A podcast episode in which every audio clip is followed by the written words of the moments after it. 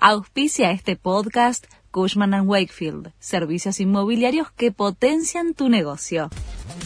La Nación presenta los títulos de la tarde del martes 19 de septiembre de 2023. Los precios mayoristas aumentaron 18,7% en agosto. Acumulan una suba del 87,2% en lo que va del 2023 el índice de precios al por mayor se ubicó por encima de la inflación minorista, que fue de 12,4%, la cifra más alta de los últimos 32 años.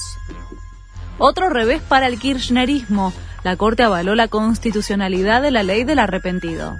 Fue al desestimar un recurso del exministro de Planificación Federal, Julio Devido, con el que cuestionaba la norma en la causa de los cuadernos de las coimas. Es un fallo clave porque respalda las declaraciones de los funcionarios de Néstor y Cristina Kirchner que admitieron haber recibido sobornos. Ante la ONU, Alberto Fernández atacó al FMI y pidió el fin de los bloqueos a Cuba y Venezuela. En su último discurso como presidente ante la Asamblea General, dijo que es inadmisible que el fondo aplique sobrecargos a países como Ucrania, que está en medio de una guerra. Además, solicitó que Irán se someta a la justicia por el atentado a la AMIA. Volodymyr Zelensky acusó a Rusia de genocidio ante la ONU.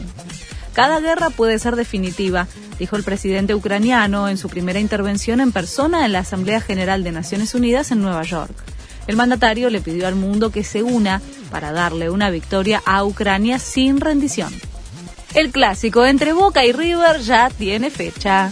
El Ceneice y el Millonario se van a medir por la séptima fecha de la Copa de la Liga será el domingo primero de octubre a las 2 de la tarde en la Bombonera.